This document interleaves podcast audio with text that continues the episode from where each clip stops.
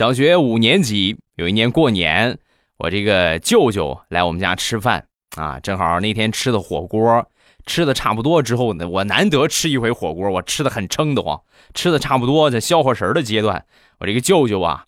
大人们对孩子来说没有别的问题，永远都是学习考的怎么样啊啊，拿了几个奖状啊，就这个问题。然后我舅舅就问我怎么样，宝贝儿，这回期末考试考的怎么样啊？当时我撑坏了啊，直接就是说话就感觉一张嘴哇就能吐出来似的，挺不好受。我舅舅一看我这个样，当时就问怎么了？怎么人不舒服啊？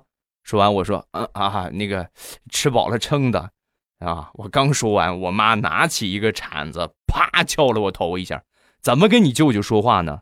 问你考多少分，你就老老实实的回答，还敢说你舅舅吃饱了撑的？